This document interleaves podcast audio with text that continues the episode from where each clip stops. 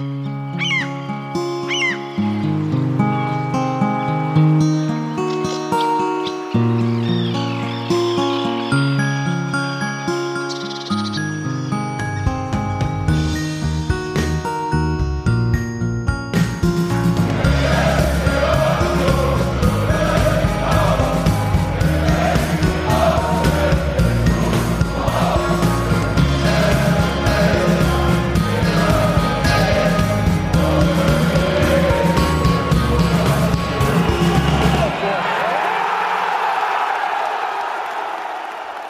Hallo und herzlich willkommen, ihr Europapokalmäuse, nach dem 0 zu 1 des ersten FC Union Berlin beim Sporting Club in und aus Braga.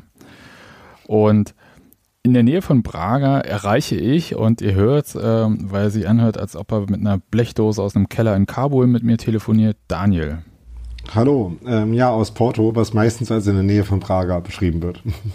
Ja, in Braga übrigens, wo demnächst eine meiner Lieblingsbands auftritt, Villagers, wie ich gerade gelernt habe. Okay. Aber leider äh, nicht mehr in der Zeit, die ich noch hier verbringe, sodass ich das Aber du kennst ja jetzt, verfassen werde. Du kennst ja den Weg, äh, also insofern. Ja. Und, Und äh, ich vermute auch, dass äh, ein Auftritt von Villagers nicht zu so einem äh, Anstieg in den äh, Flugticketpreisen führt, wie ein Auftritt von Union. Beste ja. Band der Welt, wie der Verein sie gestern vorgestellt hat. Ja. Da, da wollte ich was twittern, hab's dann sein lassen. Und kann aber äh, sagen, ja, Village People, äh, genau, nicht Villagers, Village People, ne? Meinst du, Daniel? Nee, The Villagers heißen die. Und die machen bestimmt. Irische Band sind mega geil. Okay. Ich ignoriere das einfach, weil wir haben nicht viel Zeit, denn ich war auch in Braga und möchte irgendwann nochmal schlafen und zwar richtig. Und deswegen haben wir uns entschlossen, diese Aufnahme jetzt zu machen, weil ich wahrscheinlich den ganzen Samstag schlafen muss. Daniel, als erstes, ganz wichtig, bevor wir irgendwas sagen, muss ich unbedingt einen Disclaimer heute mal loswerden. Alles, was ich heute zumindest erzähle, bei dir ist es vielleicht anders, kannst du gleich sagen, ist einfach so eigenes Erleben. Ja, kann sein, dass sich das total unterscheidet von einer anderen Person, die auch in Prager unterwegs war, weil die einfach andere Sachen erlebt hat. Ich habe jetzt nicht äh, herum recherchiert, wie es allgemein lief, was da war, was da war, habe nochmal nachgefragt und so sondern ähm, kommen wir vielleicht nochmal dazu, war ein bisschen mit Reisen beschäftigt und äh, schlafen und eine gute Zeit haben. Also alles Mehr zusammen. Reisen als schlafen. Ja, auf jeden Fall. Und deswegen kurzer Disclaimer, heute mal sehr subjektiv. Ja, genau, das war die Idee, weswegen ja auch die Blechdose. Ne? Ähm, ja, ich bin ja froh, dass du die mitgenommen hast, die Blechdose. Ja, genau. War auch ein bisschen schwierig, diesen ganzen, ähm, diese Angelsehne da von Porto jetzt nach äh, Templin hier zu spannen, aber für einen guten Podcast. Lass uns mal loslegen. Die wichtigste Frage, äh, die man Unionern ja gestellt hat, wenn man sie in Prager getroffen hat, war ja, wie bist du denn hierher gekommen? Was machst du denn hier? Ja, ja. also nicht, was bist du für ein Unioner, sondern welcher Flieger zum Beispiel? Ne? Welcher ja. Flieger? 1, 2, 3, 4 oder 5. Gibt es ja Leute, die sich für was Besseres halten, weil sie Flieger 1 waren. Äh, da kommen wir gleich nochmal zu. Aber erzähl mal, Daniel, wie bist du denn da hingekommen? Ähm, ich war ja, äh, das hat mir, glaube ich, schon erzählt, dass wir auf der Fahrt nach Schalke panisch äh, Tickets geklickt haben. Ähm, übrigens Grüße an die Airlines, die äh, einem keine Tickets verkaufen, aber das Geld abbuchen. Ähm, ganz besonders äh, große Grüße. Ähm, nee, aber ich hatte mir dann tatsächlich einen Flug gekauft ähm, von Frankfurt nach Porto ähm, am Mittwochmorgen und wieder zurück am Sonntag und war dann deswegen halt schon, ja, bummelig 36 Stunden ähm, vor Ort quasi, weil es gestern los Ja. Ich wiederum muss ja, auf meinen Geldbeutel achten und habe deswegen ja einen der Flieger aus der Union Flugzeugstaffel genommen. Wenn ich das gewusst hätte, hätte ich das vielleicht auch gemacht, wobei ähm, Kommen wir ja noch zu. Ja, und äh, ich, wir hatten das letzte Mal schon, dass sie sehr günstig waren. Das liegt ja daran, dass auch der Verein, wie auch immer, ich habe da jetzt auch keine Einblicke, wer was da wie gegeben hat. Aber da auch. In der Bild könnte äh, was gestanden haben. Äh ja, da stand aber nicht, ähm, ob der Verein es direkt gemacht hat oder ob Sponsoren, deswegen will ich da auch nicht weiter, mhm. sondern es jedenfalls das, was Aber jedenfalls ein relevanter Anteil des äh, Ja, können ja. wir sagen. Also die 350 Euro, die wir bezahlt haben, davon waren ja 35 Euro schon allein das äh, Ticket für das Spiel. die waren jetzt sicher nicht kostendeckend, um es mal freundlich zu sagen. Genau. Und ich kann ja sagen, Daniel, äh, es war ein riesiges Happening erstmal, so prinzipiell. Also wenig happy war ich natürlich, als drei Uhr morgens mein Wecker geklingelt hat. Und ich habe auch in Berlin übernachtet, weil von Templin Happening kommt auch nicht von Happy, Sebastian. Um alle Klugscheißer-Reaktionen einmal zu kanalisieren. ja, kannst du bei dir machen. Und ich konnte nicht von Templin aus fahren, man musste deswegen in Berlin schon übernachten. Was aber ganz okay war, weil in Berlin fährt irgendwie nachts, das wusste ich gar nicht, jede halbe Stunde eine Straßenbahn. Also so. Jetzt unterscheidet die Stadt ja auch von vielen anderen Großstädten. Und Als ob das eine Weltstadt wäre, ne? Ja, was Nahverkehr betrifft, äh, schon. Also ja. ich sag mal, versucht das mal in London oder in Moskau oder irgendwie anderen Städten, äh, die sich für Weltstädte halten, ähm, da nachts irgendwie ein Verkehrsmittel, ein öffentliches zu erreichen. Ähm, genau. Und das war ehrlich gesagt äh, total super, weil es fuhr zwar Bahn, also auch S-Bahn und so, aber nicht so viele, dass ich es verteilt hätte. Das heißt, man traf relativ zeitig äh, schon dann in der S-Bahn und spätestens am Ostkreuz im Zug nach, äh, zum Flughafen schon unfassbar viele Unioner. Weil ja auch nicht äh, sonst so viele Leute so verhaltensgestört sind, halt mitten in der Nacht äh, zum BR zu fahren. ja, und äh, die, die es, äh, du sagst verhaltensgestört. Kleiner Gruß an Anna Podcast. Ja, ähm, also ich fand es ehrlich gesagt fantastisch. Ich habe mich schon ja. äh, gut unterhalten am Morgen und dachte, ach, ist ja witzig, trinken schon Cola am Morgen. Ja, das ist dann so meine Grundnaivität. Ich habe dann festgestellt, da war nicht nur Cola drin. Auch noch acht Bier. Ja, genau. Ähm, das war halt toll und zwar halt so irgendwie dieser ganze Terminal äh, da in Schönefeld, sagt man noch Schönefeld oder ist es jetzt nicht mehr richtig? Also geografisch ist es ja ein Schönefeld, oder? Genau. Geografie, Daniel, du müsstest nach über 500 Folgen Textilvergehen wissen, stell mir doch solche Fragen nicht, ey. Und schon gar nicht, wenn ich irgendwie wahnsinnig übermüdet bin. Schönefeld übrigens äh, Mitte unten von Berlin aus gesehen. Und, das ist richtig. Ja, eben, ne? Einmal, glaube ich, äh, lag ich jetzt richtig. Aber es war so, so viele Unioner, das war total schön. Und, und dann war nämlich wirklich dann überall immer die Frage, ja, welchen Flieger bist du denn? Und ich habe mich dann noch mit einem Freund getroffen, der dann im besagten Flieger 1 war und mir auch erzählt hat, dass er durch beharrliches äh, Drücken der Union-Taste auf der Tastatur, also woanders ist sie als F5 bekannt, ähm, es tatsächlich geschafft hat, da noch irgendwie so ein Ticket zu ergattern, was wieder rausgeflogen ist nach der Buchung.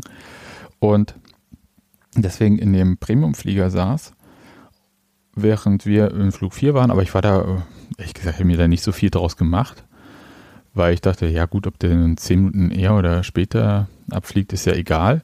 Stellte sich raus, nein, war es nicht, weil die Passagierlisten von Flug 4 und 5 getauscht wurden. Ob mit Absicht oder aus Versehen, keine Ahnung, war mir dann am Ende auch egal. Hatte für mich bloß den Effekt, dass mein Flugzeug statt 7.10 Uhr, glaube ich, 9.30 Uhr dann abflog. Und wir sehr, sehr viel Zeit hatten, äh, uns äh, diesen BER nochmal zu erkunden und so. Und ja. Habt ihr nochmal den Brandschutz kontrolliert?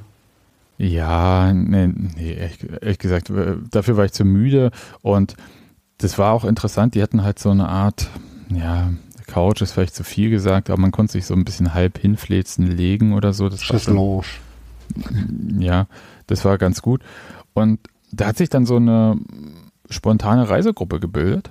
Ähm, und zwar Hörer, Leser von uns, äh, Benedikt und dann noch Alexandra und Jannis. Und mit den Vieren habe ich ehrlich gesagt dann die komplette Zeit verbracht bis wieder zurück. War, waren erst jetzt drei, die du erwähnt hast, aber äh, da fehlte noch Ah, du warst mit denen die ganze Zeit unterwegs. Ja. Einer fehlte noch. Egal. Grüße jedenfalls. Genau. Und äh, du meinst Malte? Ja. Ja, der, der, ist ja im Premiumflieger gewesen. Der war nicht in der ja. Leitgruppe so, ähm, so meinst 4. Du, ja. Ähm, ähm, aber der, äh, den haben wir quasi vorgeschickt dann, quasi schon mal zum Erkunden. Und äh, hatten uns abgemacht, wir treffen uns dann in Prager wieder. Und das, sonst war alles super. Flug war völlig in Ordnung. Äh, alles, was man so erwartet, nicht äh, Sonderzug-Style, also kein klebriger Boden oder so, aber schon viele Gesänge, auch Wechselgesänge und das in so einem sehr großen Airbus. Also das war schon ordentlich. Auch mit Hüpfen oder äh, nee, wurde nee, das nee, unterlassen? nee, äh, Hüpfen nicht, aber ähm, das war schon auch eine gute Wanderschaft da unterwegs. Kann äh, schon mal vorgreifen, auf dem Rückflug war es nicht ganz so lebendig. Ähm, Nein, das war alles äh, super und Flug war auch super, Personal war auch echt nett und ehrlich gesagt so die Details, ja, dieses ähm, an jedem Sitz war ja so dann so ein weißes Blatt äh, fest, wo so Europa League, 1. FC Union Berlin mit Logo drauf war äh, und äh, eiserner Virus drunter. Das war tatsächlich schön, weil es halt so ein Detail war. Und von Prager sind wir dann halt, weil ich dachte halt, okay, jetzt versuche ich nicht den Bus, den ich mir vorher gebucht habe, noch zu nehmen, äh, sondern wir haben uns dann einfach als Reisegruppe entschieden, wir teilen uns ein Taxi. Und ein bisschen feilschen äh, konnten wir den Taxifahrer von seinem Mondpreis auch abbringen. Dafür ist er gefahren. Naja, also das war, habe mich da so an gute alte Zeiten mit ukrainischen Taxifahrern erinnert gefühlt. Der, der, der ist so ähm, Ideallinie gefahren, äh, aber, aber es war halt Autobahn und nicht äh, irgendeine Rennstrecke. Und das Auto war auch nicht so, naja, ich sag mal so bei 140 das Telefon in die Hand nehmen, da auf Portugiesisch was reinbabbeln, um den Google-Übersetzer zu bemühen, der, den er mir dann hingehalten hat, auf dem dann stand, ähm, Union ist Platz 1 in der Bundesliga, Gratulation. Und ich dachte so, ja, und auch das möchte ich weiter noch lebend erleben. und äh, ja, das, aber es war alles cool und äh, der hat uns äh, da im Zentrum von Prager abgesetzt. Das war ja auch ein Katzensprung letzten Endes. Ich glaube 40 Kilometer oder 45 waren das. Ja, also 50 wären es mit der äh, Fahrradroute, die mehrheitlich über die Nationalstraße geht, gewesen. Also ja, so ungefähr. Ja, und ähm, wurden da gleich in Empfang genommen, hatten einen kurzen Schreck gekriegt, weil irgendwie die Polizei da ein bisschen äh, laut war, aber das war wegen eines anderen Taxifahrers, nicht wegen unseres. Und ähm, unsere Vorhut, also Malta hat uns entgegengenommen und dann ähm, uns so ein bisschen gezeigt, wo was in der Stadt schon ist.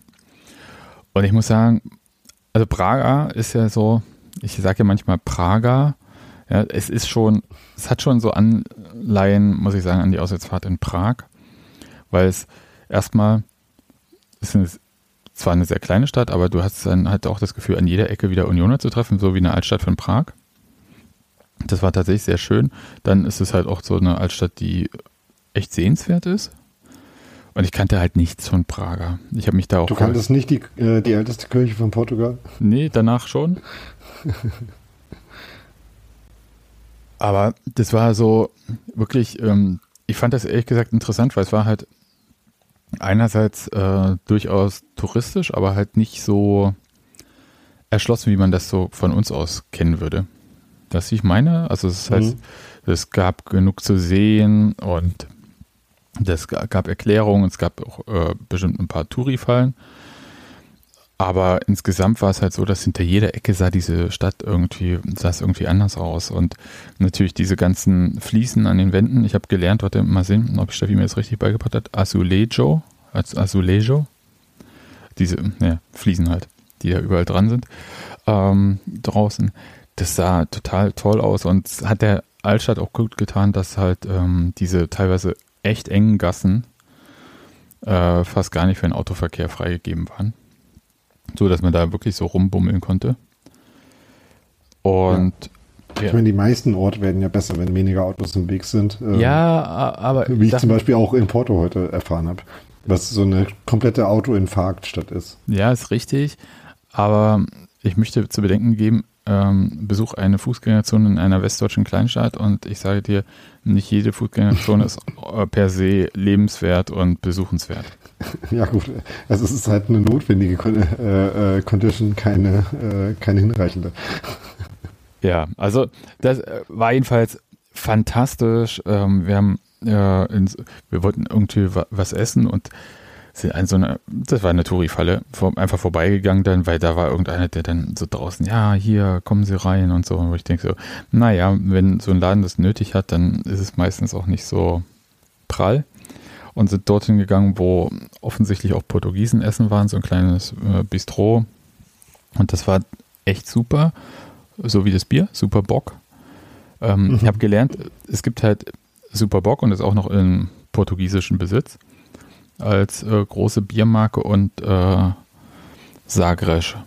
Wobei ja, dieses. Die, die Radsportgeschichte, die ich euch dann dazu erzählt habe, erzähle ich jetzt nicht nochmal, weil das war schon schlimm genug, dass ihr euch die anhören musstet. Ja, ich, ich kann Fun Fact, also auch nochmal so äh, langweiliges Partywissen. Sagres kommt nicht aus der Stadt Sagres, sondern die haben einfach bloß den Namen genommen. Und ist jetzt, äh, gehört jetzt irgendeiner schottischen oder sonst wie Brauerei. Da gibt es doch bestimmt auch Beispiele ähm, äh, von deutschen Fernsehbieren, die eigentlich gar nicht aus den Orten kommen, nach denen sie heißen, oder? Köstritz und so weiter.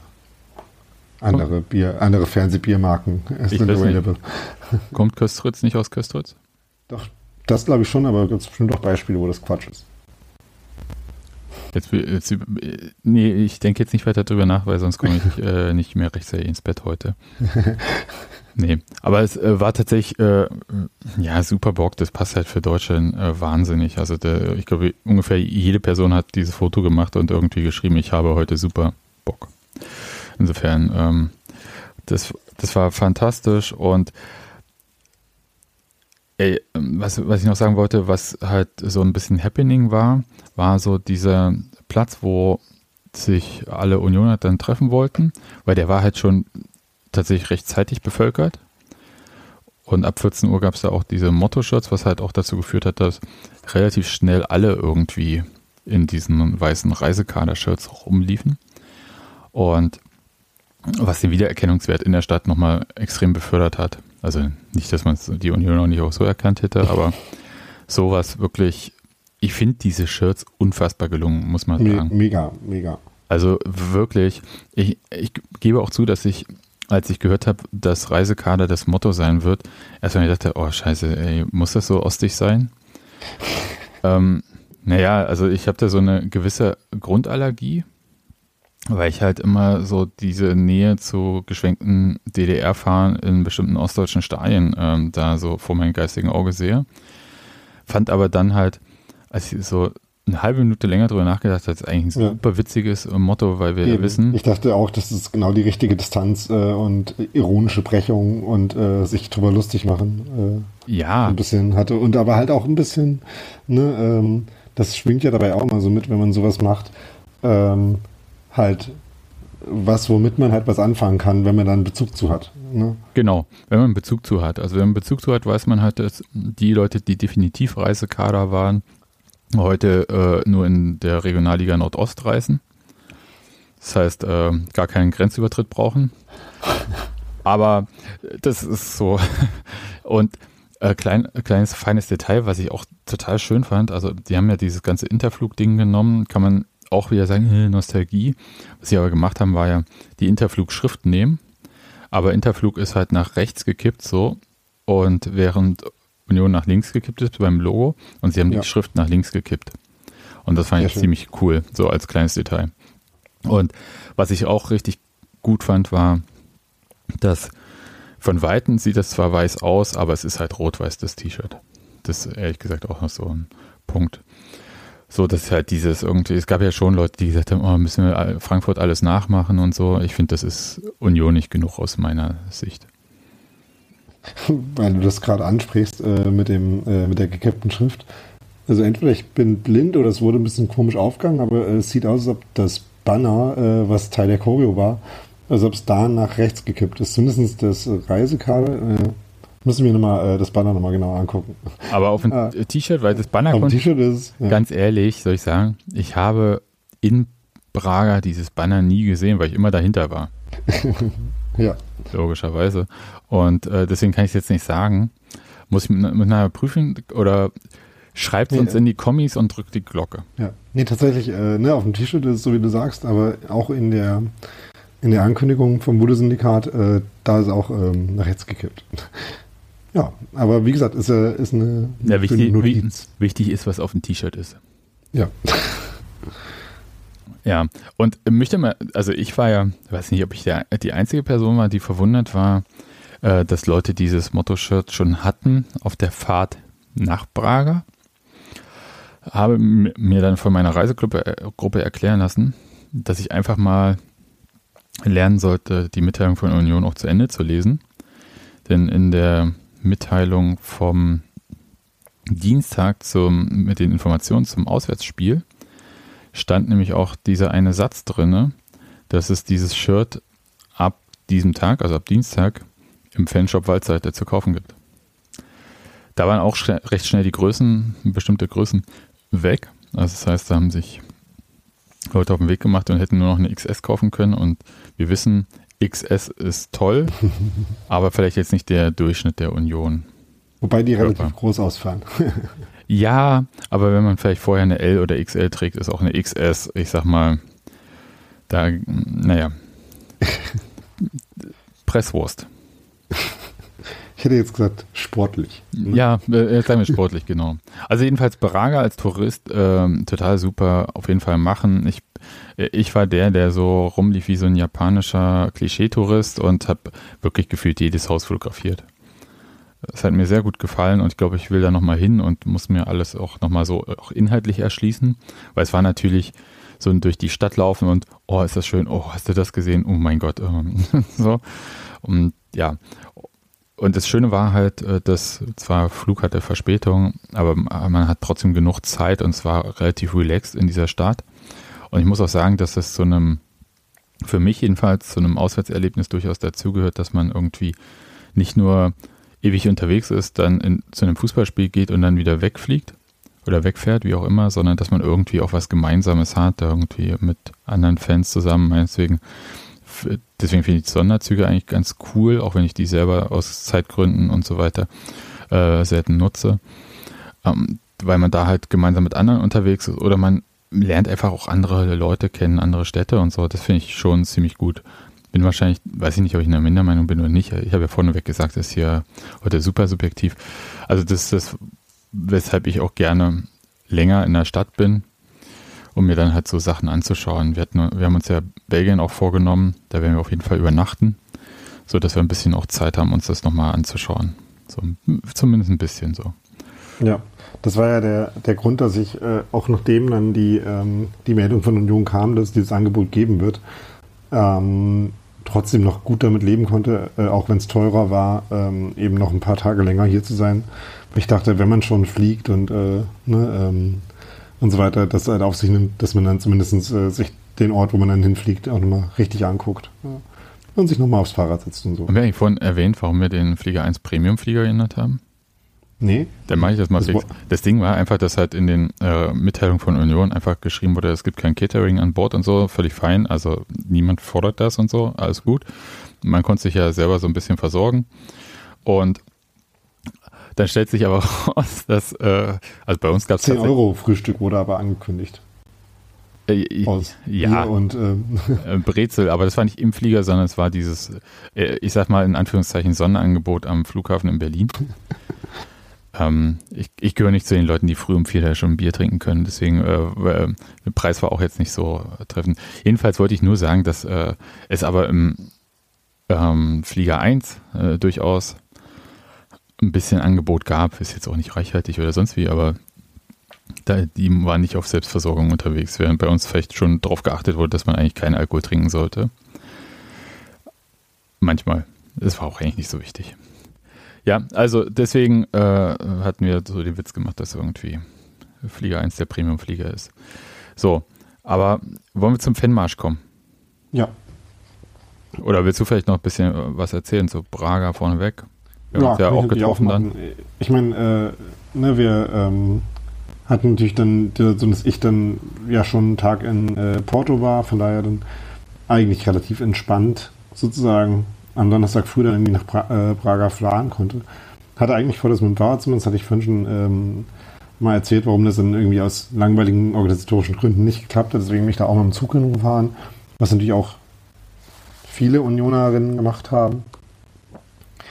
Und ähm, ja, das äh, ging eigentlich auch sehr entspannt. Ähm, ähm, ne, man konnte es dann auch noch nutzen, um so ein bisschen äh, in Porto, so zwischen den diversen sehr schönen Bahnhöfen, die es hier gibt, ähm, bisschen durch die Stadt zu laufen.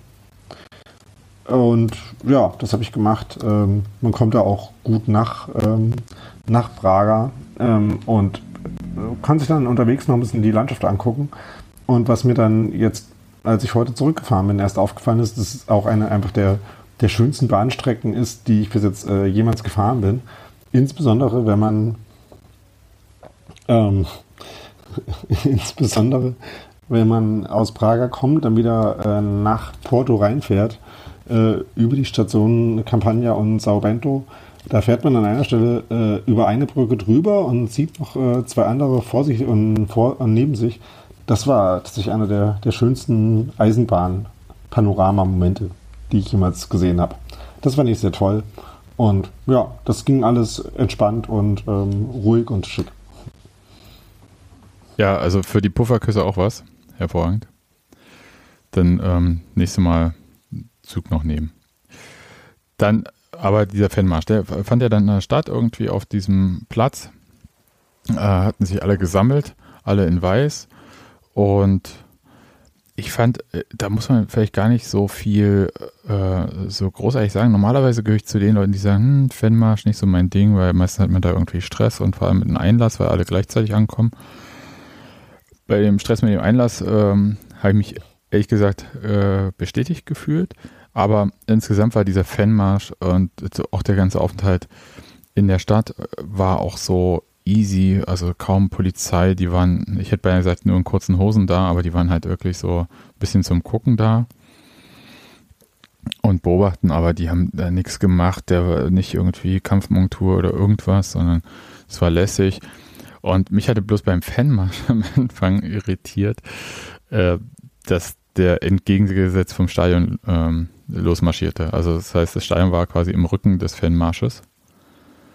Und wir bewegten uns erstmal vom Stadion weg. Das ergab dann schon irgendwie Sinn, weil man so halt auch relativ locker zu diesem Gästebereich dann kam und lief dann halt, also Braga ist halt auch so, ich sag mal so ein bisschen leicht gebirgig, sieht es aus. Und das geht dann ganz gut einen Berg runter und man hat, man guckt dann immer mal so zwischen Häusern durch und sieht halt echt viel Landschaft. Das ist tatsächlich das ist richtig. Ja. Das ist wahnsinnig schön.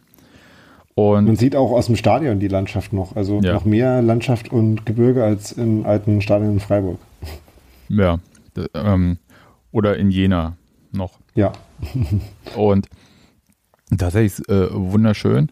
Und äh, ja, es war halt auch, ganz ehrlich, das war auch super friedlich, äh, lässig. Also äh, mein Lieblingsmoment bei dem Fanmarsch war, ähm, also ne, da war jetzt nicht so die ähm, die Mega-Stimmung, also es hatte jetzt keine äh, Bochum-Levels äh, von, von unterwegs singen oder Stuttgart, aber ein bisschen natürlich schon. Ähm, unter anderem wurde ein bisschen dem Morgengrauen entgegengesungen. Und da gab es einen Moment, wo ähm, ja, an der einen oder anderen Stelle äh, dann Anwohnende äh, da auch ein bisschen zugeguckt haben. Und ein kleines Mädchen, ähm, würde sagen so, vielleicht so neun oder so, stand dann auf ihrem Balkon mit ihrer Mutti und ähm, hat dann auch ihren, ihren Schal oder sowas in der Art. äh, genauso wie wir bei äh, dem Morgengrauen entgegen äh, auch gewedelt. Das fand ich unfassbar süß und äh, ja. Ja, war noch, äh, war noch so ein anderes kleines Kind mit Unionssticker in der Hand schon. ja, ja. Also das war schon, war tatsächlich gut. Le Leute waren alle gut drauf. Aber ich glaube, es gab das erste, äh, ein bisschen komisch wurde es, als irgendwie von hinten, man wusste, okay, da kommt Polizei, ja, wahrscheinlich kommt irgendwer durch. Und ich sag mal, da war der Bus von Braga, aber viel. Der hatte euren Taxifahrer. ja, der, der ist, hatte nämlich kurzzeitig unseren Taxifahrer sich ausgeliehen, weil viel hat er nicht gebremst, als er da durch die Menschenmasse gefahren ist. Ich dachte so, interessant, aber irgendwie ist trotzdem auch keiner zu Schaden gekommen. Ich verstehe das nicht. Ja. ja. Aber ich bin einfach so übervorsichtig und ein äh, elender Schisser. Also ich meine, äh, ne, also die Sirenen haben ja dazu beigetragen, dass wir halt auch ähm, den nötigen Ernst erkannten. 300 Meter Entfernung uns schon umgedreht haben und schon Platz gemacht haben und dann halt gesehen haben, wie der relativ schnell in diese äh, Menge, aber halt dann auch schon in den ähm, in das Spalier quasi. Wobei zum Spalier wurde es ja dann erst ein paar Minuten später. Ja, ich kann natürlich verstehen, jetzt muss man ganz ehrlich, also klar, ja, manche fahren da vielleicht ein bisschen unkonventionell aus unserer Sicht, aber dass man ähm, als Mannschaftsbusfahrer, die andere Mannschaft, ähm, genau, den Fanmarsch der anderen Mannschaft nicht äh, in Schrittgeschwindigkeit fahren will, ist auch äh, sinnvoll, ja. Ja, und da muss man keine Rotterdam-Erfahrung für haben, um das wenig sinnvoll, also wenig erstrebenswert jedenfalls zu finden, mhm. um zu testen, ob die Scheiben bruchfest sind oder nicht. Also das ist natürlich klar. Äh, trotzdem, ich war ein bisschen überrascht. Und danach kam äh, die Union-Delegation mit äh, mehreren Fahrzeugen deutlich langsamer. Und da gab es dann halt tatsächlich dieses äh, besagte Spalier. Und das war ehrlich gesagt ganz cool. Und dann sind wir ehrlich gesagt schon am Stadion gewesen. Also da. Ja. Und das. Also in Stadionnähe, sage ich mal. Ja. Ne, man hat mindestens diesen Berg da runtergelaufen, wo ich übrigens äh, wirklich dann äh, es schade fand, dass ich dann in Braga kein Fahrrad dabei hatte, um da nochmal versuchen, irgendwie eine KOM zu holen. Ähm, jedenfalls sind wir dann da runtergelaufen und dann konnte man an der einen oder anderen Stelle schon mal in das Stadion reingucken, so. Ähm, konnte so äh, durch den Weinhang, der da noch äh, neben, vor dem Stadion rumsteht, äh, da hingucken. Ähm, hat schon mal das ein oder andere Willkommensschild dafür gesehen und landete dann erst an dem Kreisverkehr und dann am Stadiontor mit, äh, mit vorgelagerter Bar, die aber geschlossen war. ja, und dann war man an diesem Stadiontor. Genau. Und äh, das war jetzt aber auch kein Stadiontor im Rotterdam-Style. Kein Stacheldraht und so. Aber schon, es waren halt so ein paar kleinere Polizeisperren, um diesen Fanmarsch ein bisschen aufzuspalten in kleinere Häppchen, sodass die von der Polizei leichter zu kontrollieren sind. Und was ich aber sagen muss, und das ist jetzt nochmal kurz äh, so ein Rückgriff auf die Stunden vorher in der Stadt. Es ist die ganze Zeit durch Braga so ein Typ in einem, ich sag mal, Anorak gelaufen, während wir, für uns war es halt warm, aber für ihn war es vielleicht kalt, wie auch immer. Und der hat so rote Hüte mit so schief aufgeklebten Union-Logo verkauft. So rote Hüte, wie man sie in jedem China-Markt für, ich hätte mal gesagt, 50 Cent kaufen kann oder so. Und da einfach Union-Logo drauf und hat die so verkauft. Und der ist die ganze Zeit irgendwie immer in der Stadt gewesen. Ich weiß nicht, ob der ähm, so, ob das Drillinge waren und die einfach zeitgleich überall waren. Jedenfalls ist er plötzlich mitten in dieser Polizeisperre gewesen, was wirklich skurril war. Also der war hinter der Polizei und stand da und hat weiter seine Hüte äh, versucht, seinen Mann zu bringen, wo ich dachte, ja, das ist, das ist ja wirklich nichts für Unioner, aber haben ihm dann wirklich Leute was abgekauft oder Geld gegeben, weil er, er hat irgendeine Geschichte erzählt, ist auch, führt jetzt auch zu weit, aber war jetzt auch nicht so, ähm, dass er damit jetzt auf die Mörderkohle äh, aus war, weil wie viele Hüte wird er gehabt haben? 10, 15? Wie werden das gewesen sein? Ja. ja. War, war jedenfalls nicht viel. Also das war so, ähm, war eher witzig, ehrlich gesagt, so ein bisschen. Auch ein bisschen traurig, aber auch witzig. Aber äh, da, ich habe wirklich gelacht, als ich den zwischen den beiden Polizeisperren gesehen habe. Das war cool. Weniger cool war ehrlich gesagt die restliche Situation, bis wir im Stadion waren. Weil die Einlasssituation, wir haben zwar gesehen, es gibt da mehrere von diesen ähm, Sperren von der Polizei, die waren jetzt auch erstmal nicht so dramatisch. Da standen einfach ein paar Polizisten, haben einen nicht durchgelassen. Ähm, die hatten dann schon so Sachen an, wo man wusste, okay, die meint es im Zweifelsfall ernst, falls da irgendwer jetzt meint, da durchrennen zu wollen. Die hatten irgendwelche so diese, ich weiß nicht, was die äh, da hatten, diese Gewehre, ob waren die für Gummigeschosse oder für Tränengas, weiß ich nicht. Jedenfalls, ähm, das sah schon alles aus wie, sie wissen auch, wie sie mit solchen Sachen umgehen können.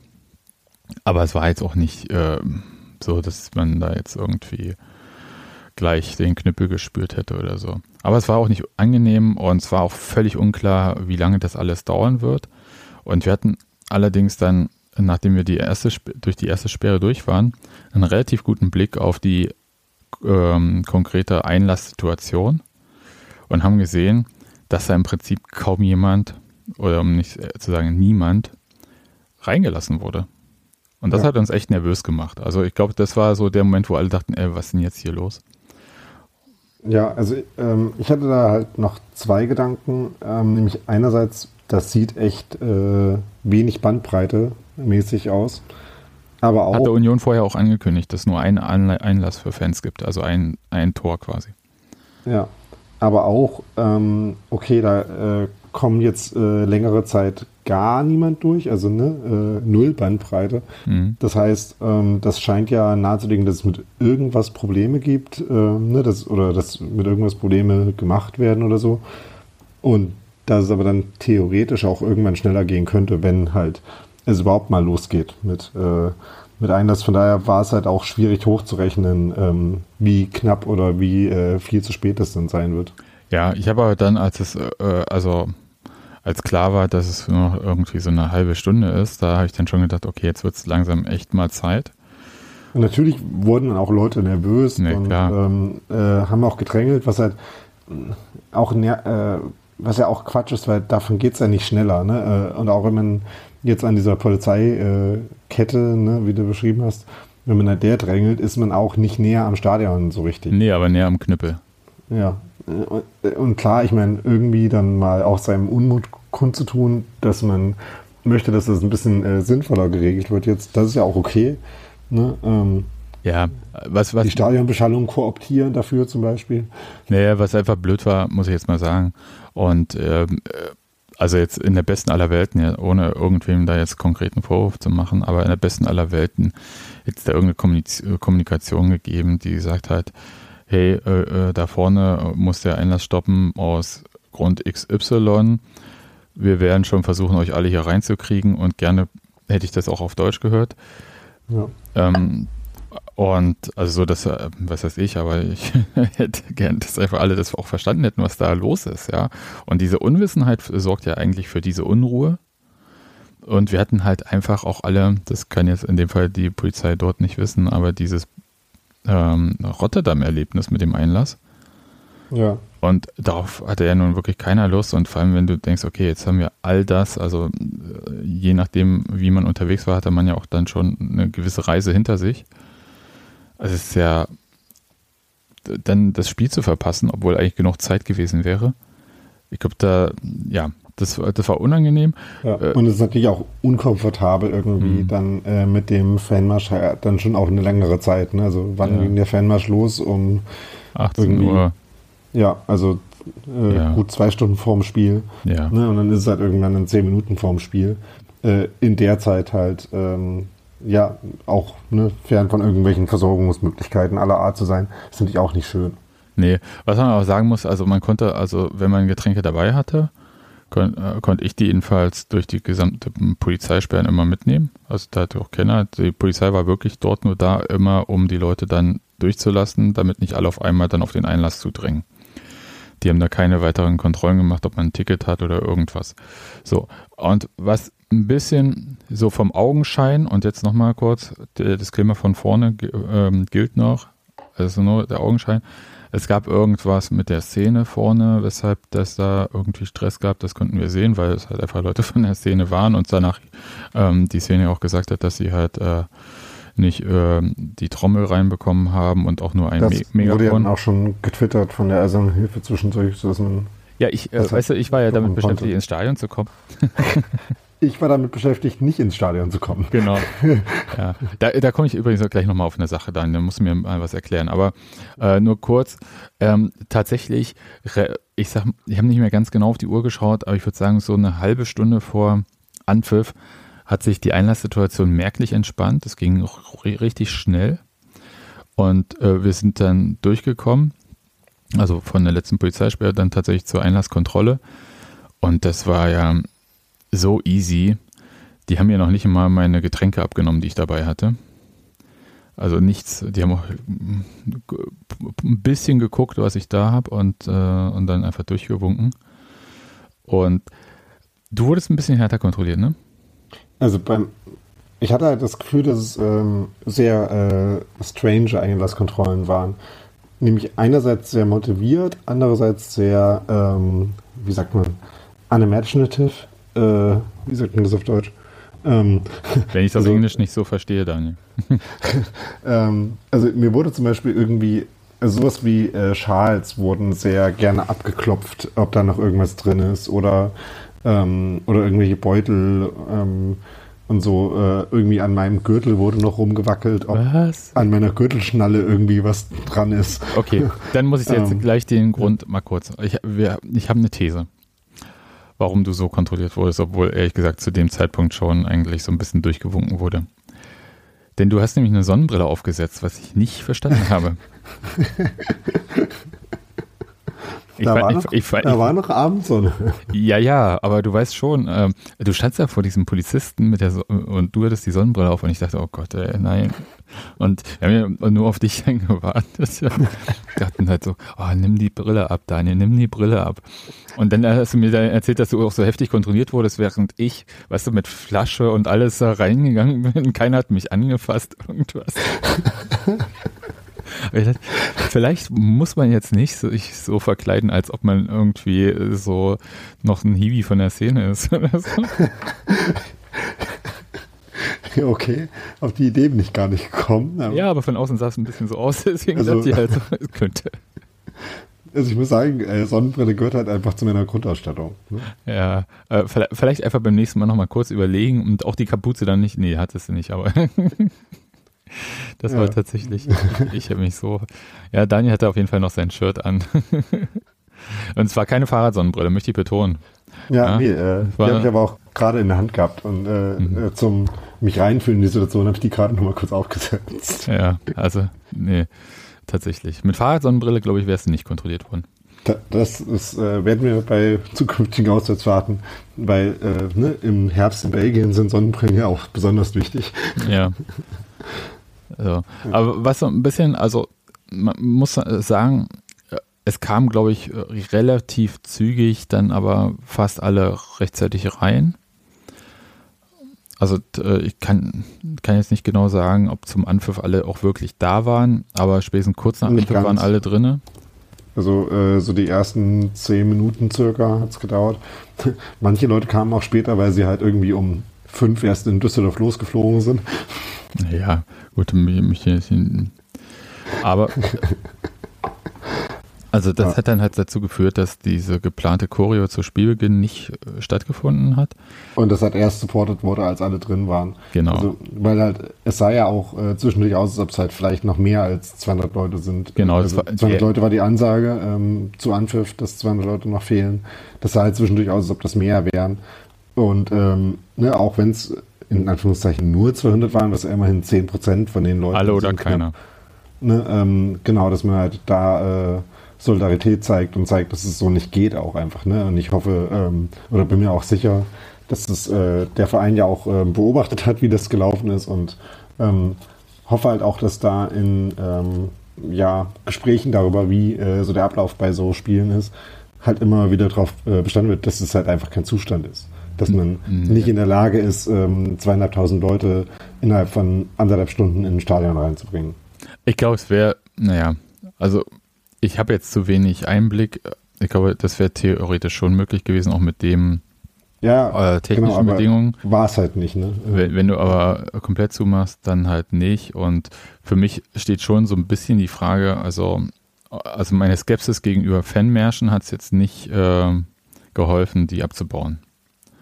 Sag ich mal. Ja, also der Fanmarsch selber, wie gesagt, war kein Problem. ich habe sonst immer ein Problem damit, weil es halt auch so ein Ort ist, wo sich die Polizei sehr gerne drauf konzentriert. Und ich bin schon gerne ohne Polizei unterwegs. Aber in dem Fall muss ich sagen, war das alles okay. Es war halt nur die Einlasssituation, wo ich dachte, okay, und normalerweise ist es halt so, wenn du mit dem Fanmarsch ankommst und selbst wenn alles stressfrei ist, da kommt halt einfach die komplette Masse an. Es dauert dann immer, egal in welchem Stadion du bist, es dauert dann immer ewig. Ja, das muss man schon mal festhalten. Das ist jetzt nichts Besonderes.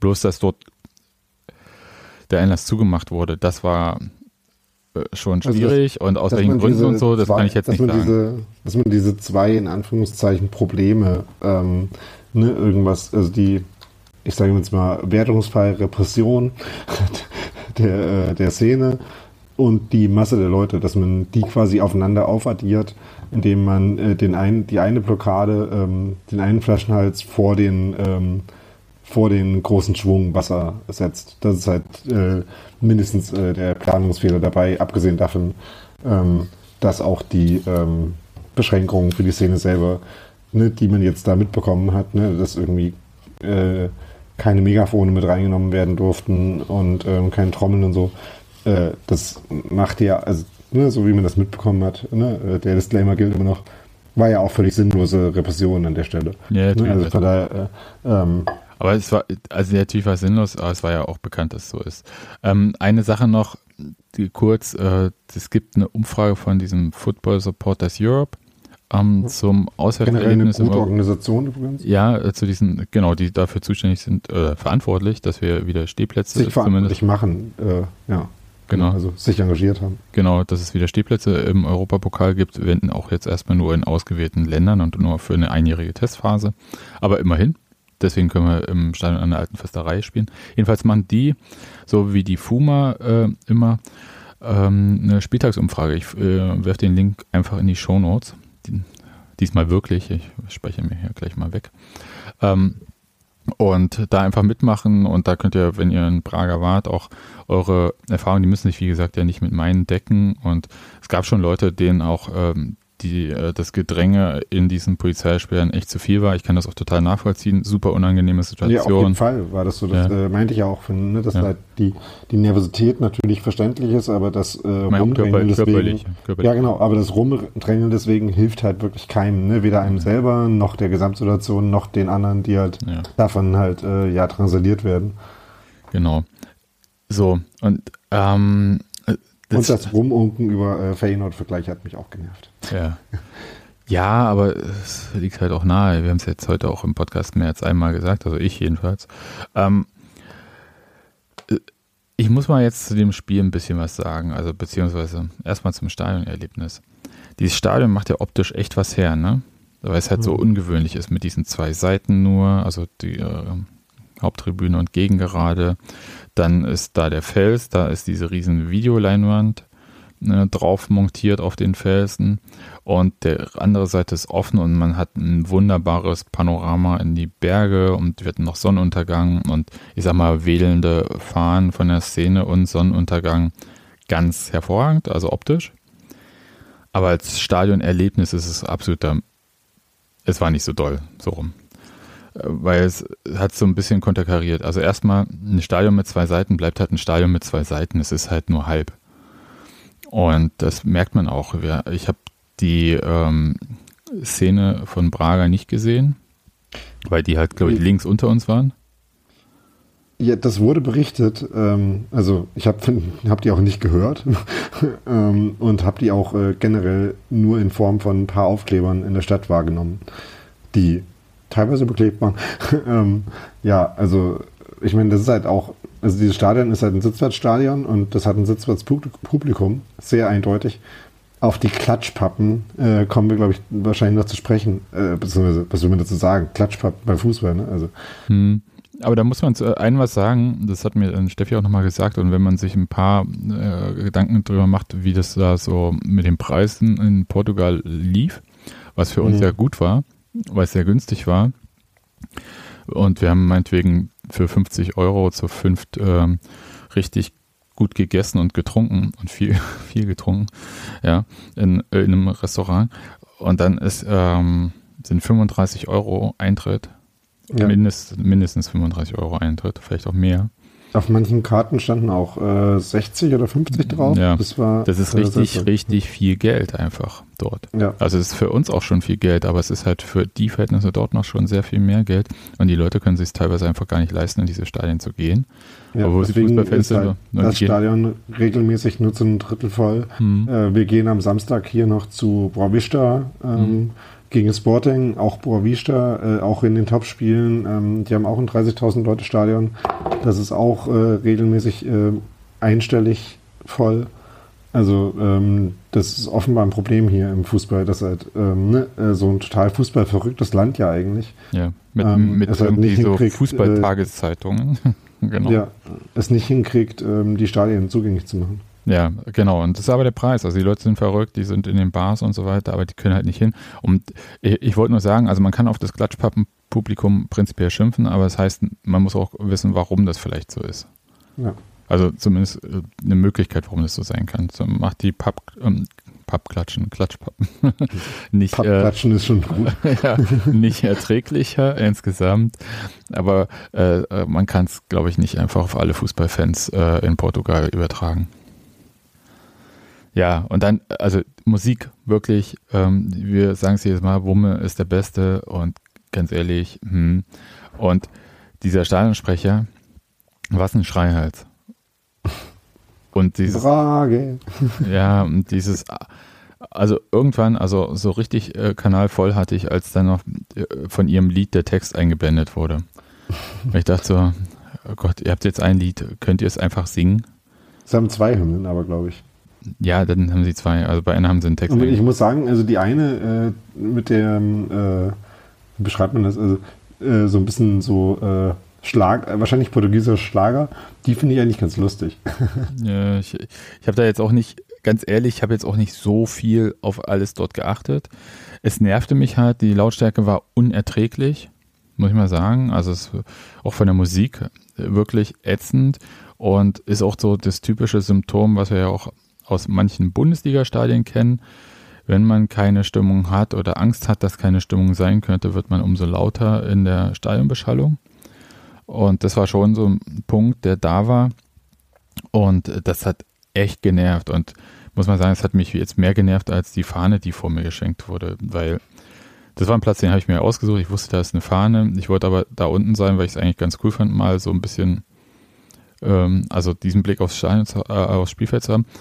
Weil dieses Stadion ist von der Architektur her sehr steil und äh, dieser Oberrang. Man ist auch schon sehr hoch. Genau, ist sehr hoch. In dem und, Oberrang, wo wir waren. Und wenn man im Oberrang ganz oben ist, hatte ich so das Gefühl, dass man da quasi schon quasi über dem Mittelpunkt, äh, also Anstoßpunkt vom Spiel hängt quasi. Und dass man einen ganz komischen Blick hat, wenn man überhaupt alles so richtig erkennen kann. Und da hatte ich richtig keine Lust. Und da vorne im Oberrang war schon so der Ort, wo ich dachte, da kann man ähm, schon am besten sehen stimmte, ja, okay, war eine Fahne. Hätte es mich richtig genervt, hätte ich mich woanders hingestellt. So habe ich es einfach so wie so ein Dauer. Halt in so drei Frames per Second. Ja, war völlig in Ordnung. Also das, ja. ich, ich, wie gesagt, ich verstehe die Leute, die es nervt, aber äh, zumindest dort gab es die Möglichkeit, ja woanders hin eventuell auszuweichen. Vielleicht hatte man dort auch eine bessere Sicht. Ich kann es nicht sagen, ich habe ja nicht überall da gestanden. Aber äh, vom Blick her kann man das aus meiner Sicht am besten mit dem Stadion Kaiserslautern vergleichen. Auch relativ hoch dann und wenn man ganz oben ist, dann sieht man ja schon die Gegengerade in Kaiserslautern nicht mehr, sondern sieht nur das Spielfeld so richtig. Und das war schon so ähnlich. Nur mit der Stimmung hatten sie es halt nicht. äh, so. Ja, also das war so gutes Grundsetting. Insgesamt ähm, fand ich das ehrlich gesagt ähm, dann, als, die, äh, als der Support auch angefangen hatte, auch gut. Und es hat auch ehrlich gesagt ganz gut Spaß gemacht. Aber ich sag mal, das Spiel, ich kann jetzt nicht so viel zu dem Spiel sagen, weil ich es halt äh, so, ich habe mich tatsächlich auf die ganzen Support und so weiter äh, konzentriert und ähm, das hat mich jetzt nicht so super mitgerissen in der ersten Halbzeit. Es war aber auch nicht so passiv wie gegen Saint-Gilloise. Äh, aber es war ungenau alles, was Union gespielt hatte. Mehr, ich kann es jetzt wirklich nur so allgemein sagen. War ja auch von der Aufstellung ein bisschen anders. Also mit ähm, Jordan zum Beispiel. Ja, und Euro Uhu hat gespielt. Zum Beispiel ähm, Trimbo hat, war nicht in der Startaufstellung, ne? Oder doch? Nee. Äh, ähm, genau. Äh, Puchac und Riasson haben genau. auf Außen gespielt. Ja. Ja, sonst äh, ehrlich gesagt so ein bisschen die üblichen Verdächtigen. Aber es war ungenau, oder? Wie hast du es wahrgenommen, so erste Halbzeit? Also ich fand die ersten, die erste Viertelstunde schon echt gut druckvoll. Ähm, da fehlten dann halt äh, richtig gute Abschlüsse. Einer war, glaube ich, auch abseits, eine gute Chance. Ähm, ähm, eine Chance von Geraldo Becker war halt einfach ein Abschluss, der auch schwierig war vom Winkel her, der da nicht so zwingend war. Aber da hatte man schon das Gefühl, dass Union halt auf jeden Fall spielbestimmend war, ähm, dass sie auch durchaus nach vorne gekommen sind. Ähm, ja, es war schon ein Tag, wo jetzt irgendwie die, die letzte oder vorletzte Aktion nicht, äh, nicht besonders oft funktioniert hat. Aber ich fand, dass sie ähm, so mit dem, mit dem Druck insgesamt schon ähm, genug gemacht haben, um da, dass man das Gefühl hatte, da könnte auch durchaus äh, mit einer vernünftigen Wahrscheinlichkeit irgendwann ein Tor fallen. Also ich fand die Herangehensweise eigentlich schon ganz gut. Ja, ähm, das äh, meine ich ja. Purac zum Beispiel, ja, Purac zum Beispiel ähm, hat mir jetzt individuell nicht, nicht mega gut gefallen, aber ähm, auch nicht schlecht in dem Sinne. Und irgendwie äh, ja, ähm, fehlte dann halt äh, eher ähm, die äh, Möglichkeit, das so durchzuziehen. Das Aber mein- mein die Herangehensweise fand ich gut, ja. Ja, das meine ich halt. Sie waren halt nicht so passiv wie gegen St. Gilloise, aber vorne hat äh, echt die Genauigkeit gefehlt, irgendwie da die Sachen auch abzuschließen. Also wenn man da versucht hat, einen Angriff zu machen.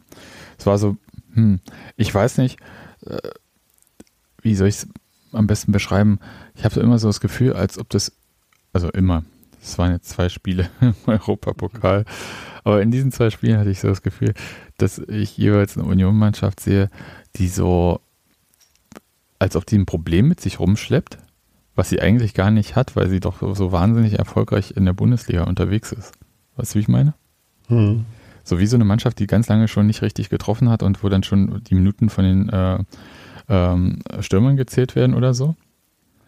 Und Ähm, dabei ist er der Topscorer der Bundesliga dabei und sonst was. Ja, ich habe ja auch heute in Self Union geschrieben, dass ich mir nicht so richtig erklären kann, äh, was jetzt das Problem ist. Ne? Also, weil Erfahrungen sammeln sie ja jetzt gerade auch. Also klar, irgendwie Praga hat jetzt äh, die letzten 15 Jahre quasi immer im Europacup gespielt. Ja, aber Das die, meinten, dann schon die ein- neuen Spieler haben ja auch Europapokalerfahrung. Eben, das meinte ich halt auch. Ne? Ähm, Zipacu hat, äh, Jordan hat schon gegen äh, Manchester United getroffen in der Champions League. Oder Late League. hat auch schon gespielt, äh, glaube ich. Ne? Äh, Late hat unter anderem bei Praga gespielt. Ne? Also, ähm, Der kannte den Hexenkessel schon. Ja. Übrigens, äh, wir haben es ja angekündigt, ich habe auf jeden Fall äh, mindestens einen Kellner gefragt, wie man äh, Diogo Late ausspricht. Und? So wie So. du es jetzt gerade gesagt hast, okay, gut. Ja, genau. Ähm, ja, also ich verstehe es nicht so ganz, ähm, äh, weil, wie gesagt, sie waren eigentlich spielerisch äh, nah genug dran. Ich, äh, sie waren natürlich auch engagiert und so. Ähm, ich kann mir nicht so ganz erklären, was jetzt das ist, was irgendwie noch fehlt. Ja, vielleicht ist der Unterschied die Sache mit dem Spielglück. Weil es war jetzt nicht Mhm. ein Spiel, was man 1-0 hätte verlieren müssen. Ganz im Gegenteil. Ich würde sagen, das war ein Spiel, was, wenn Union kein Tor schießt, eigentlich nur 0 ausgeht. Und so nach vorne sind so Entscheidungen nicht für sie gefallen. Und hinten gab es ja eigentlich jetzt auch nicht so die Mörderchancen für Braga. Und es gab aber schon so ein, zwei Situationen, wo Union wieder mal den Ball in einer nicht so vorteilhaften ähm, äh, Zone verloren hat. Und dann, und dann also vor allem, äh, vor allem bei dem Tor war das halt, äh, das, äh, das hatte ich heute in Selefin vergessen äh, zu beschreiben. Ne, dass es halt so eine Ablage ist, äh, wo eigentlich äh, Yannick Haberer, ähm, die, ich glaube, auf Jordan spielen will und eigentlich den An Angriff damit gefährlich machen will. Und dann geht die halt äh, einen Meter zu weit nach hinten und dann kriegen sie es eigentlich noch einigermaßen hin, dass da jetzt nicht direkt eine Großchance draus wird, aber halt ein starker Distanzschuss, äh, ne, nachdem, das war halt einer der Momente, wo man halt auch bei Braga so das, das Tempo und die äh, individuelle Klasse, die die halt auch einfach haben, ne, also die, das technische Niveau von denen ist halt einfach auch gut, ne, Ja. oder sehr gut.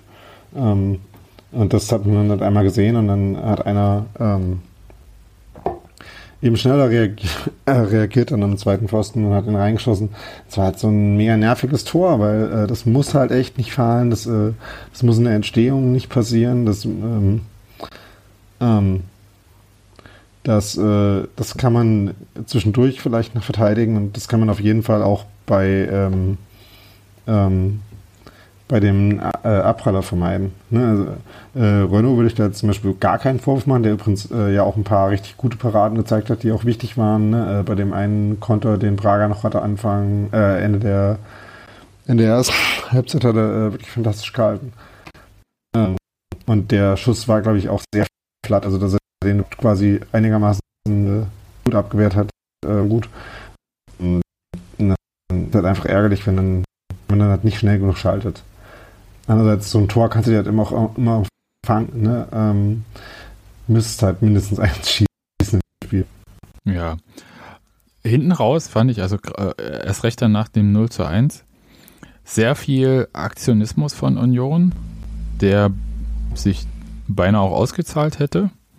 Also da gab es schon so ein paar Situationen, wo Union sich dann ein bisschen besser auch vorne festgespielt hatte. Und Es gab noch mal ein paar Ecken, wo es äh, noch mal äh, auch stimmungsvoll wurde. Ne? Genau.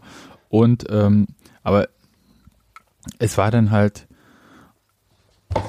deswegen meine ich halt so wie zwei Gesichter, während Union da dann in der ähm, Bundesliga so auch manchmal so Situationen hat, wo man denkt, okay, die wissen halt einfach, was sie da jetzt machen wollen oder nicht machen wollen, hatte ich da nicht so das Gefühl, sondern es war so, wirkte so manchmal nicht so durchdacht und äh, in das Bild passt es halt, dieses ständige sich aufregen über den Schiedsrichter halt sehr, sehr stark ähm, rein. Also natürlich, ich gebe zu, ich habe mich über den Schiedsrichter vielleicht auch das eine oder andere Mal äh, kritisch geäußert und vielleicht auch nicht immer sachlich.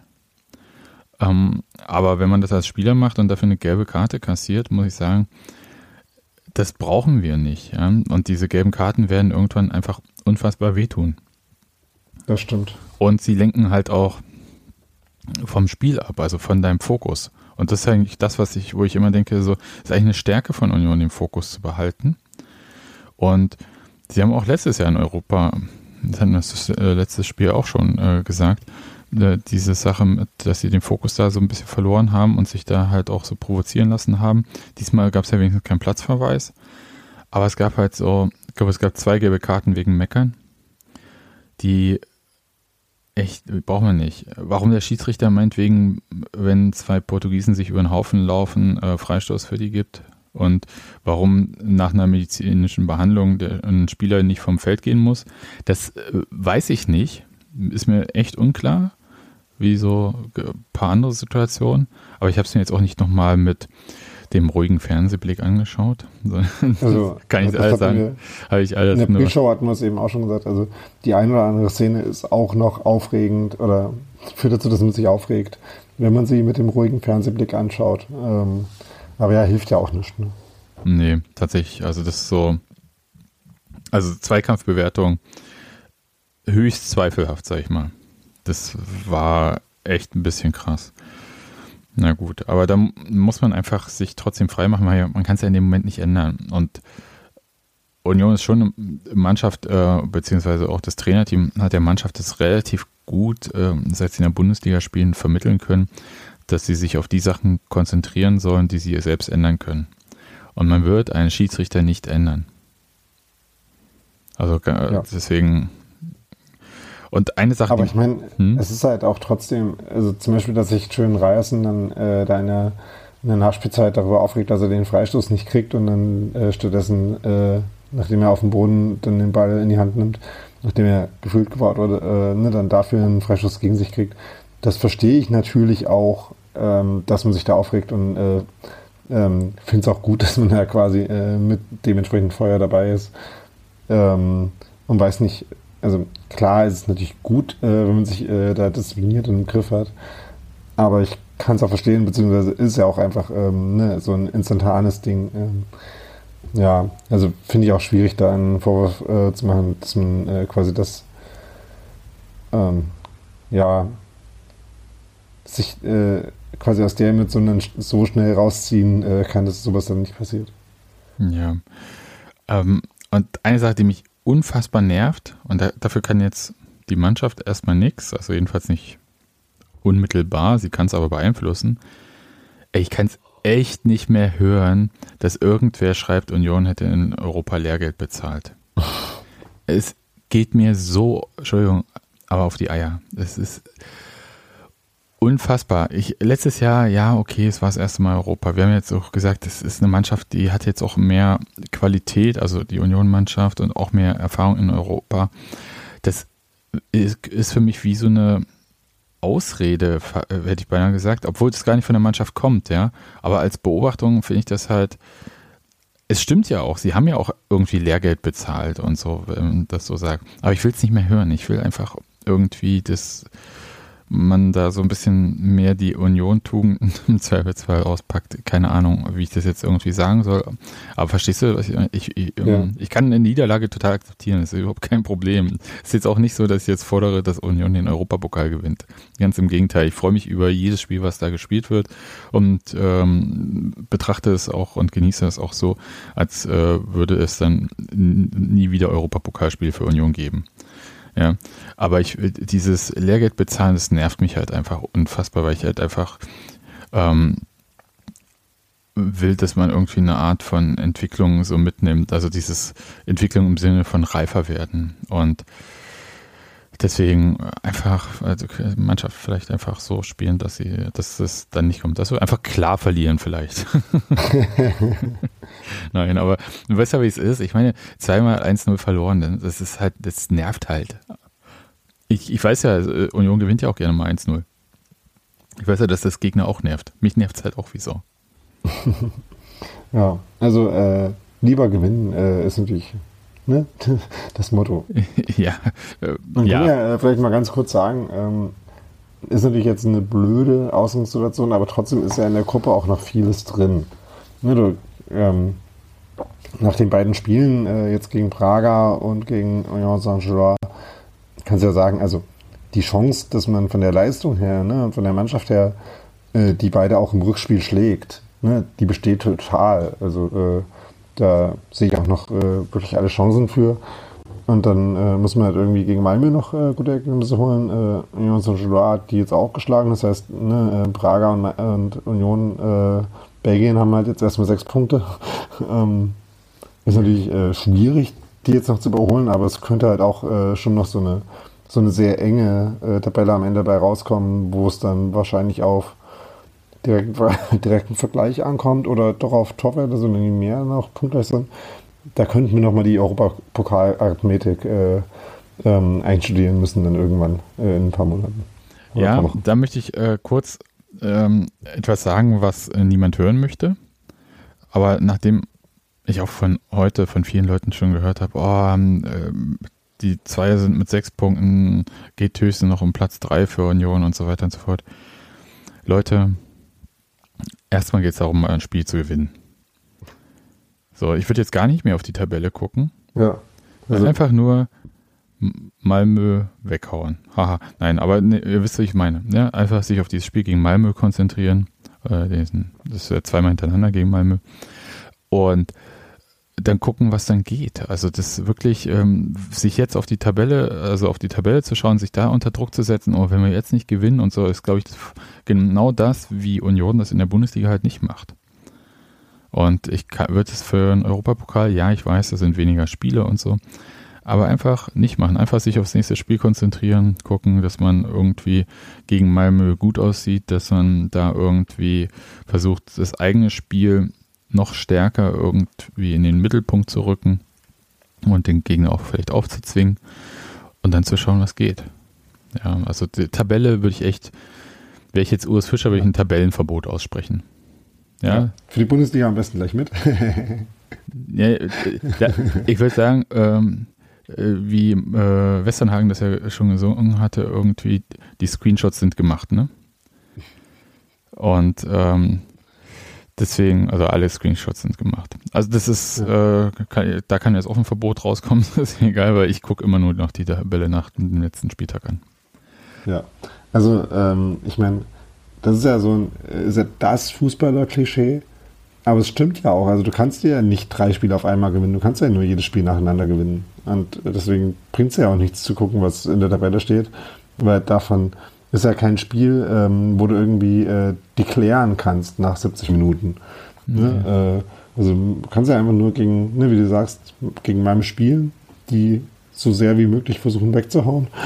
Und dann, ja, gucken, was da rauskommt. Ne? Genau ja, äh, und der Fokus ist halt wichtig. Also der Fokus, äh, und ich glaube, das ist echt, die größte Herausforderung ist nicht irgendwie Regeneration und so, sondern, also gehört auch dazu natürlich, aber Fokus, Fokus auf die Bundesliga, Fokus Europapokal, Fokus Bundesliga, Fokus DFB-Pokal und so weiter. Und zwischendurch sind die Spieler halt, äh, sieben Spieler sind bei den Nationalmannschaften. Also ist ja für Union wird es ja auch langsam äh, so ein Thema.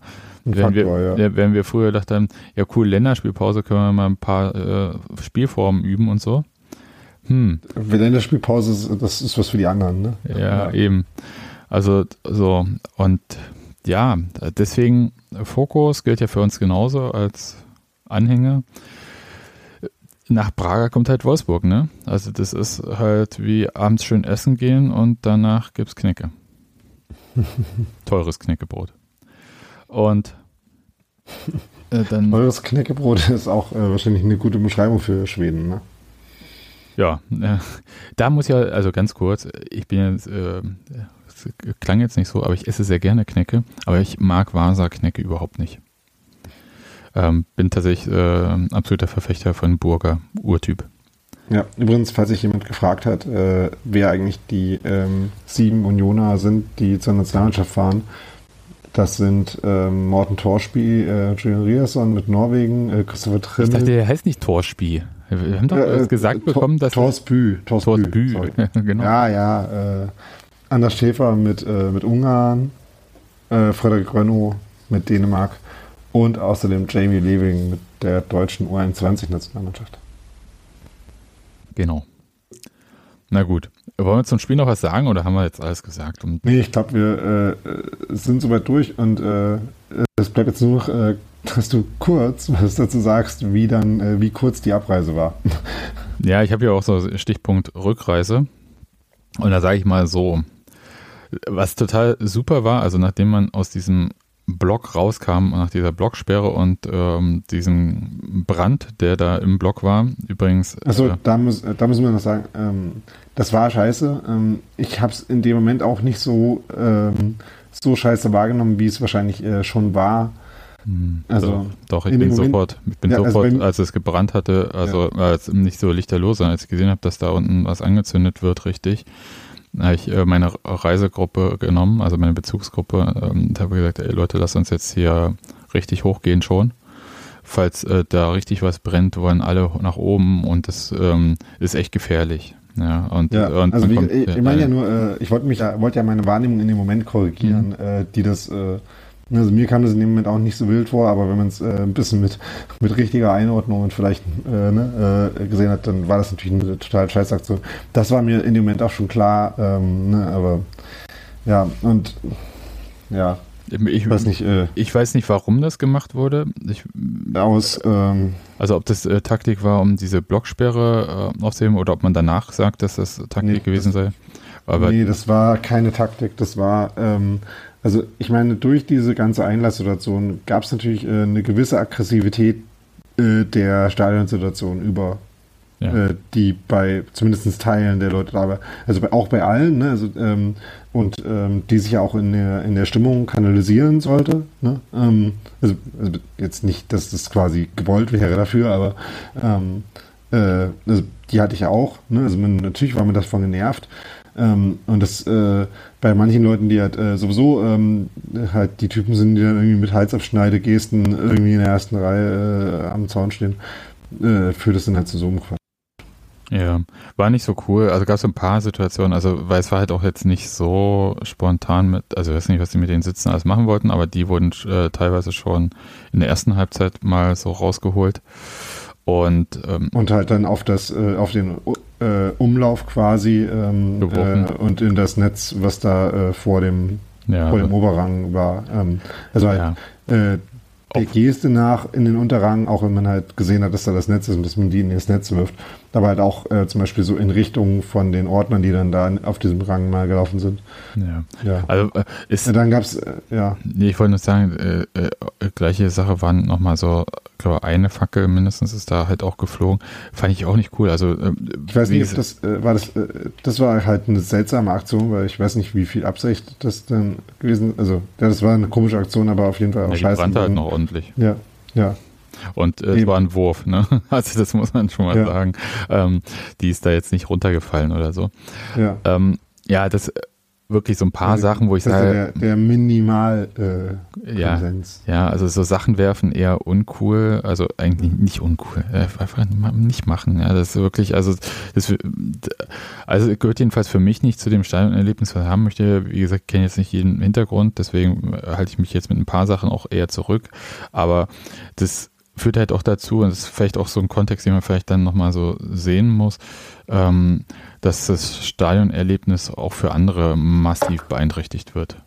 Ja, also ja. die sich dann vielleicht auch bedroht fühlen von bestimmten Sachen, ja. die oder auch bedroht die, werden. Ne? Ja, oder so. Ähm, zumindest, die, zumindest Berichte darüber, dass halt äh, ja. dann ähm, darauf auch äh, aggressiv reagiert wurde, hatten wir jetzt auch im Blog stehen. Wie gesagt, ist jetzt, können wir jetzt nicht bestätigen, was da genau vorgefallen ist, deswegen, weil ähm, deswegen haben wir nicht genau mitbekommen. Aber ähm, erwähnen, dass das berichtet wurde, finde ich, kann man schon. Ja, also äh, das oder halt, dass man, wie gesagt, durch diesen, durch dieses Feuerlegen halt da auch ähm, Angst, im Zweifelsfall auch Panik auslöst. Also das ist halt nicht wirklich nicht gut. Ähm, und halt auch gefährlich, auch wenn, ne, auch wenn's, äh, wenn man äh, eine Situation vielleicht dann selber nicht für gefährlich hält. Erstens kann man sich darin täuschen und zweitens ist es halt für andere nicht, äh, äh, andere nicht dieselbe Einschätzung und das ja. macht halt auch mit anderen was. Ja, ja war, war, war tatsächlich nicht gut. Äh, ich bin jedenfalls äh, relativ zügig dann, als äh, die Polizei sich da kurz zurückgezogen hat, aus dem Stadion raus. Ich hatte da jetzt auch keine Lust, da länger drin zu bleiben. Jetzt auch so ein bisschen Mannschaft feiern und so, das ist mir ehrlich gesagt da ziemlich vergällt worden. Hatte ich da nicht so viel Lust drauf. Also, weil ähm, ich stand ja dann schon also woanders. Mein, äh, ich fand schon wichtig, der Mannschaft auch nach dem Spiel zu zeigen, dass man äh, sie honoriert äh, für auch früher, was sie gemacht haben. Ne? Weil, also wie gesagt, ähm, dass sie sich da nicht aufgegeben haben, so wie wir gesungen haben. Das hat man ja auch total gesehen. Deswegen, das fand ich dann schon wichtig.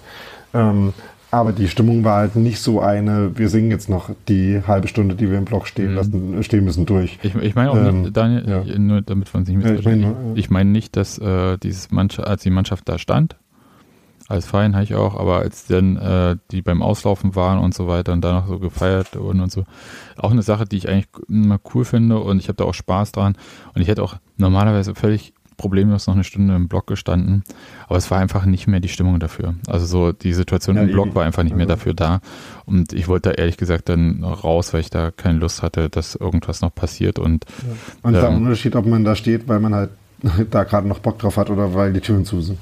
Ja, das auch. Und ähm, erstaunlicherweise, während, äh, und da kommen wir jetzt nämlich zum Thema äh, Rückreise, während angesagt wurde, dass, glaube ich, gegen 12 Uhr, also Mitternacht, die Busse bereitstehen würden zur Abfahrt nach Braga, standen die schon einfach da und zwar auch offen, als wir aus dem Stadion kamen. Und äh, da äh, sind, es waren wirklich viele Busse. Und da uns gesagt wurde, ja, nehmt hier ganz vorne, ihr müsst hier nicht hinten und so weiter. Sind wir ganz vorne rein in einem Bus und es war auch einer der ersten, der dann abfuhr. Und ähm, deswegen war auch ein, einige der ersten Fans, die halt irgendwie in diesem Flughafen in Praga ankamen. Was uns. In Porto, oder? Ja, Porto manche. Ja, das, äh, Praga wäre schön gewesen. so gesagt, ja. Ja, nee, äh, in Porto und äh, das hatte tatsächlich einen strategischen Vorteil, ohne dass das beabsichtigt gewesen war. Wir konnten uns äh, einen Schlafplatz aussuchen.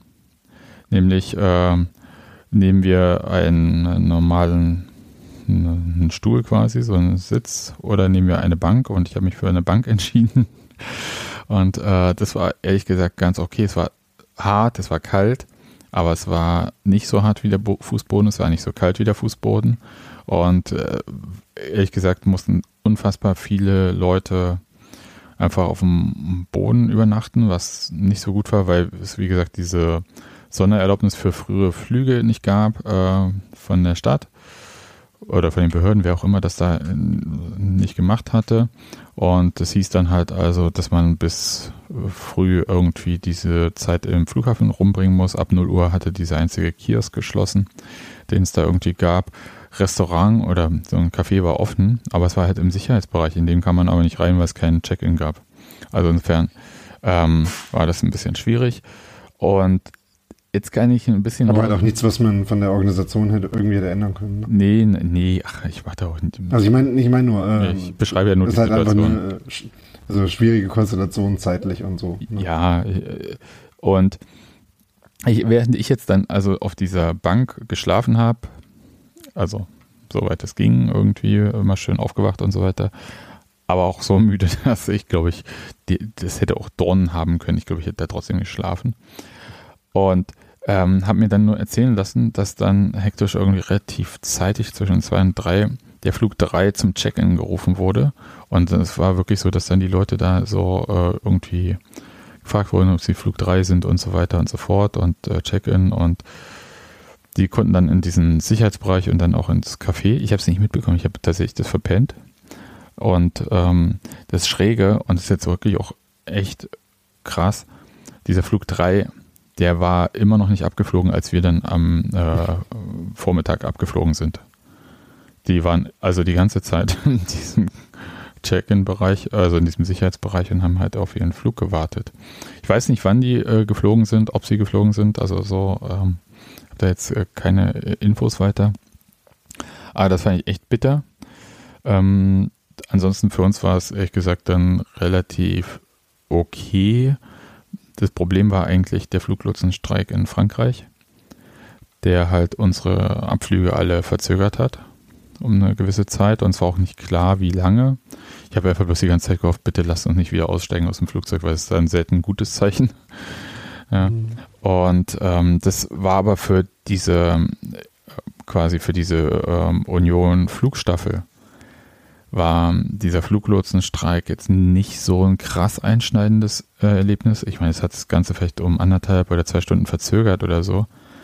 Aber die Flüge waren halt trotzdem okay. Andere Leute, die über Frankreich geflogen sind oder irgendwie anders, denen wurden die Flüge halt gecancelt. Das war mhm. viel krasser und die hängen dann teilweise jetzt noch in Porto fest oder müssen sich irgendwie um andere Reisen kümmern oder haben ihre Anschlussflüge nicht bekommen und so weiter und so fort. Also ähm, ich glaube, glaub, das ist äh, von dieser Rückreise aus Porto oder überhaupt diese Reiseerlebnisse Richtung Portugal und zurück, die werden noch Bücher füllen bei Union, in quasi in der langen Union-Geschichte. Da hat, glaube ich, jeder eine eigene Geschichte. Also einfach, wenn ihr nicht wisst, worüber ihr mit Unionern sprechen könnt oder so, einfach fragen, und wie bist du nach Portugal gekommen und zurück? Ich glaube, dann gibt es für eine Stunde erstmal kein anderes Thema. Ja, ähm, was ich so noch so als Fazit irgendwie habe, und das ist auch so, weil es nochmal auch so diesen Punkt, den wir jetzt am Ende nochmal hatten, ähm, mit diesen ähm, äh, Missstimmung, mit äh, den äh, Feuer dort und so weiter und so fort ähm, ähm, auch äh, betrifft. Ich fand, diese Reise war unfassbar wichtig, so als großes gemeinsames Union-Erlebnis. Also jetzt nicht nur das Spiel, weil zu Spielen gehen wir auch so, bei Heimspielen besuchen auch Auswärtsspiele in der Bundesliga oder so. Aber diese Reise an sich, dieses in Braga dann, alle sammeln sich irgendwie, alle sehen sich irgendwo. Ähm, das ich glaube, dass wir davon noch viel, viel mehr brauchen, um wieder so dieses Union-Gefühl auch so mit dem gegenseitigen Verständnis und auch äh, wie man miteinander umgeht, ähm, dass man auch versteht, warum die Szene reagiert, wie sie reagiert, aber dass halt auch Leute von der Szene verstehen, warum nicht alle das immer dufte finden, was sie machen oder so, oder warum, dass da einfach manchmal auch Kommunikationsbedarf besteht, ja. Und dass man vielleicht mehr so naja, das erkennt, dass es halt irgendwie alles Unioner sind und dass man irgendwie normal miteinander reden kann und sich nicht anpaulen muss oder so. Ja. Ähm, das finde ich äh, tatsächlich, dafür war diese Reise eigentlich insgesamt wichtig.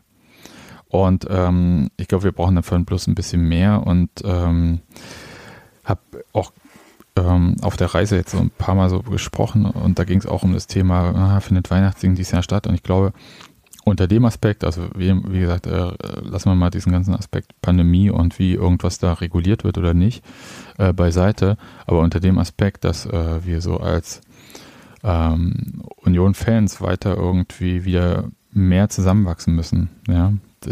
Ähm, das glaube ich, ähm, dafür ist dieses Weihnachtsding unfassbar wichtig, dass es stattfindet. Und es ist auch unfassbar wichtig, dass wir in dieser Zeit, in der diese äh, WM ist und wahrscheinlich nicht so viele Union-Fans in Katar sein werden. Entschuldigung. Äh, oder sich de, den Kram überhaupt angucken, ähm, dass wir die Zeit vielleicht auch nutzen, um irgendwie zusammen zu sein. Wenn da gibt es auch gewisse äh, Ideen, ja. Initiativen. Mal schauen. Ähm, ist halt jetzt auch alles nicht so einfach, das jetzt gerade zu äh, organisieren, während man ständig in irgendwelchen äh, äh Abflugschaltern rumhängt. ne? ja. ja. Nee, ich wollte nur sagen, also. Aber äh, zumindest den, äh, den Ansatz dafür, das halt mit Union-Content äh, zu füllen, ne, ähm, statt diesem anderen Kram, äh, den haben, glaube ich, etliche Leute. Ja, und da würde ich auch sagen, kann man sich auch äh, tatsächlich engagieren irgendwie und so Sachen machen. Äh, ich habe das auch irgendwie, auch so was so Fanclubs und so betrifft. Ich kenne ja, wie gesagt, immer nur das eigene. Ich glaube, es ist wichtig, dass man wieder auf so ein Level kommt wie vor der Pandemie, auch wenn die Pandemie noch nicht vorbei ist, aber dass man halt so wieder mehr miteinander macht und mehr auch äh, Freude miteinander hat, weißt du, wie ich meine? Also auch positive Erlebnisse miteinander hat. Das ist, glaube ich, ähm, tatsächlich wichtig. Ähm, mir hat es irgendwie wahnsinnig viel gegeben, wieder viele neue Leute kennengelernt zu haben, sich mit vielen Leuten zu unterhalten, mit denen man, was halt nicht irgendwie so die Kernbezugsgruppe ist, einfach viele verschiedene Sichtweisen und so auf Union auch ähm, kennenzulernen, das war super. Und eine Sache, die hast du ja vorhin auch schon mal kurz angesprochen, ein, ein riesen fettes Dankeschön erstmal an alle, die das irgendwie organisiert haben. Ja. Und auch unfassbar, auch was äh, so ähm, Arbeitspensum betrifft, äh, danke an die Fanbetreuung. Also die da, ich weiß nicht, ob die irgendwie überhaupt geschlafen haben. Das war Wahnsinn. Also dicke, fette Props, muss ich sagen.